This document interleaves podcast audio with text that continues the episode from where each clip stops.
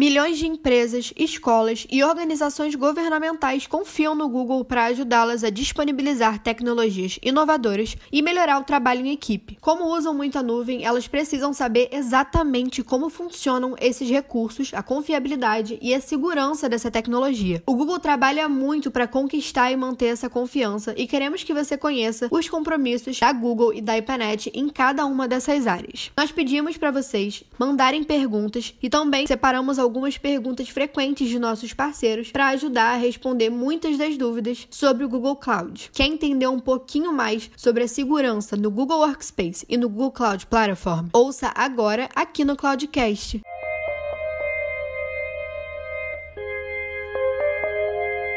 Oi, gente, eu sou a Stephanie e vocês estão escutando o Cloudcast, podcast aqui da IPNET. E aqui a gente traz dicas para melhorar a sua produtividade e a comunicação na sua empresa ou no seu trabalho como estudante e especialista da área. Além disso, a gente também aborda várias novidades e inovações do mercado da tecnologia. E hoje eu tô aqui com o Rafael Cardoso, que vai tirar nossas dúvidas sobre segurança dentro do Google Workspace. Tudo bem, Rafael? Oi, Stephanie, tudo ótimo. Obrigado aí pelo convite. Prazer aqui finalmente estar no Cloudcast podcast. Hoje a gente vai falar um pouquinho sobre algumas dúvidas de segurança no Workspace. A gente fez até uma enquete no nosso Instagram para poder recolher algumas perguntas e algumas delas vão ser faladas aqui. E a gente vai tentar tirar o máximo de dúvidas possíveis que todo mundo tem sobre segurança dentro do Google Workspace. Acho que é legal também a gente lembrar que nessa semana a gente teve, no dia 27, um evento falando sobre LGPD, né? Então a gente lá tira algumas dúvidas também que o pessoal tem sobre estar em conformidade, entre várias outras coisas. E eu tô lá com o Rafael e o Brian falando um pouco sobre sobre isso e você encontra esse webinar que aconteceu no dia 27 no nosso YouTube. Bom, agora pra gente começar, Rafa, uma das perguntas que a gente mais recebeu foi por que, que a gente pode acreditar que o Google Workspace e o Google Cloud no geral são infraestruturas confiáveis? Pergunta polêmica, eu ouço bastante isso dos nossos clientes. O, os dados no Google Workspace no Google Cloud, eles são criptografados e fragmentados entre os data centers espalhados pelo mundo inteiro. E além disso, a gente conta com diversos recursos né, dentro de ambas as plataformas, tanto o GCP GCP contra o GWS, é que tem o objetivo de proteger os nossos dados contra acessos não autorizados. A gente trabalha com diversos níveis de permissionamentos, a gente consegue criar restrições onde cada uma das ferramentas podem estar atuando e a Google tem investido bastante nessas questões de segurança dentro das plataformas. Então, assim, é uma, é uma estrutura bem confiável para a gente estar trabalhando com eles. Uma outra pergunta que eu também acredito que seja um pouco polêmica, né? É como que o Google garante que os dados eles não serão excluídos acidentalmente? No caso, caso acidentalmente por um colaborador mesmo. O colaborador acaba excluindo um dado muito importante sem querer. O que que acontece? O Google Workspace, ele conta com algumas ferramentas, né? Como eu falei anteriormente na questão ali de permissionamento. Então, a gente consegue fazer um filtro bem interessante, bem profundo ali de quem vai poder ter determinadas permissões em documentos, em e-mails e tudo mais. E a gente também conta com o Volt, que é uma ferramenta responsável por auditoria e retenção de dados, sejam de e-mails, arquivos, chat e por aí vai, né? Todos os itens ali dentro do core do Google Workspace. E é interessante porque esse nível de retenção ele pode ser feito em períodos específicos, né? Ou até mesmo por um período indeterminado.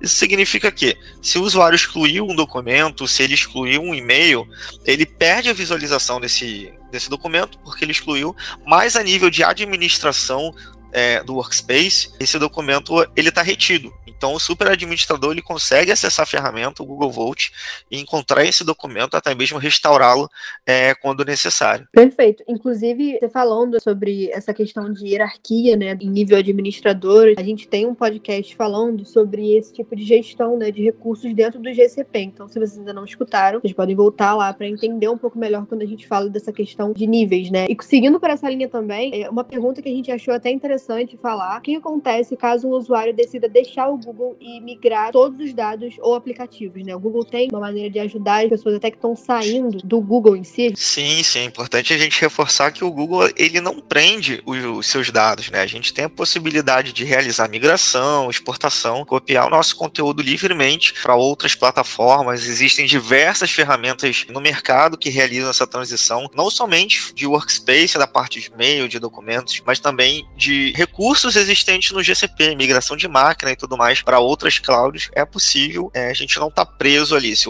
de repente uma organização, uma empresa decidir sair do Google, quiser levar seus dados, não tem problema algum. E agora entrando numa parte de privacidade, né? Acho que boa parte das perguntas nesse episódio vão ser um pouco polêmicas. O pessoal perguntou bastante coisa sobre essa questão de privacidade, né? E uma coisa que é até uma dúvida que a gente recebe sempre que a gente fala sobre privacidade é o Google usa os dados dos seus usuários para quê? Ele realmente usa esses dados para alguma coisa? Não, não. Os dados dos usuários, dos colaboradores, os dados internos ali da organização não são utilizados pela Google. Sim, e dentro disso, é, é, acredito também que os funcionários do Google eles conseguem acessar a conta dos usuários caso eles precisem pra, por algum motivo. Aí tem um porém.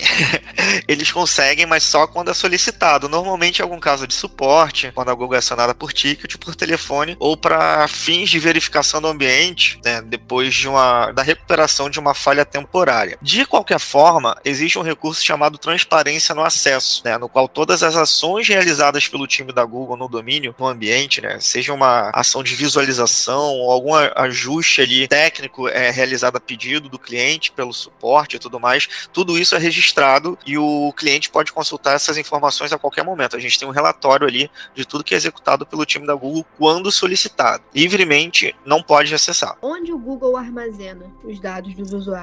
Segredo.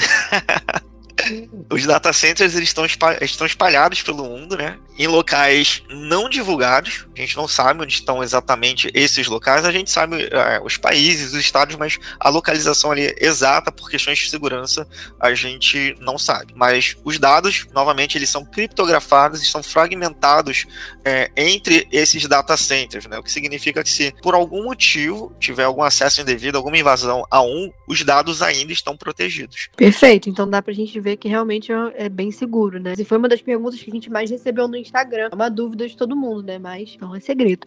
Segredo. e agora entrando numa parte mais de compliance, né? Que tem até a ver com um pouco do que a gente falou no evento que eu falei para vocês, que aconteceu no dia 27. É como que o Google adere aos requisitos da LGPD, agora que ela realmente vai entrar em vigor com as punições e tudo mais. Bacana. A plataforma ela conta com diversos recursos de segurança e privacidade que auxiliam né, a organização a se adequar à LGPD. Então, a gente tem ferramentas de auditoria, regência, proteção, privacidade, né, que auxiliam a organização a se adequar à LGPD. Então, a gente tem ferramentas de auditoria, é, regência, proteção contra vazamentos de dados pessoais. Uma dessas ferramentas, né, a gente mencionou agora há pouco, que é a questão do Volt. Tem o ferramenta de DLP, que é que impede que dados sejam compartilhados externamente, que impede essa questão de vazamento de dados. Então, a Google ela tem toda é, o suporte para ajudar as organizações a se adequarem à LGPD. Perfeito. E como que a gente consegue verificar a segurança do Google Workspace e do Google Cloud Platform? Como é que a gente vai ter certeza que está tudo em ordem? Bacana. Para ambas as plataformas existem uma checklist, né? Uma checagem ali de itens de segurança, no qual a gente pode estar verificando e adequando as boas práticas recomendadas pela Google, tá? Existem é, um link para cada plataforma, uma para Google Workspace e uma para GCP que a gente vai compartilhar com quem tiver interessado, com quem estiver ouvindo, no qual os administradores conseguem realizar essa comparação de como estão as configurações dele hoje com as boas práticas recomendadas pela Google. Então, para cada item, tanto Workspace quanto o GCP, existe um link, né? Isso tudo é feito online, na própria documentação ali da, da plataforma, a gente consegue fazer essa comparação, seguindo as dicas e as recomendações ali de boas práticas de segurança que a gente consegue aplicar. Perfeito, Rafa. Bom, gente, esses links que o Rafael citou vão estar disponíveis na descrição desse episódio, tá? Então, agora entrando mais numa questão de transparência, né? A gente vê o Google falando muito sobre transparência a gente vai sempre entender o que está acontecendo com os dados, é, para a gente sempre ter isso sob controle, né? Mas uma pergunta que a gente recebeu sobre isso é como que eu sei se tem um problema com os meus dados? Tá, no caso de acontecer algum evento que comprometa a integridade ou a disponibilidade do, do serviço em si como um todo, a Google tem um dashboard no qual a gente consegue é, visualizar a integridade e o funcionamento de cada uma das ferramentas ali do Workspace, por exemplo, também do Google Cloud Platform, né? E conforme vai evoluindo a investigação e a resolução daquele problema, os updates são realizados ali dentro desse dashboard e basicamente dessa forma a gente vai ter ali todo um histórico desde quando se deu o início do problema até a resolução do mesmo. Fora isso, tem o time de suporte da Google que está disponível tanto por e-mail e por telefone, 24 por 7, e eles estão sempre à disposição para ajudar a gente a tomar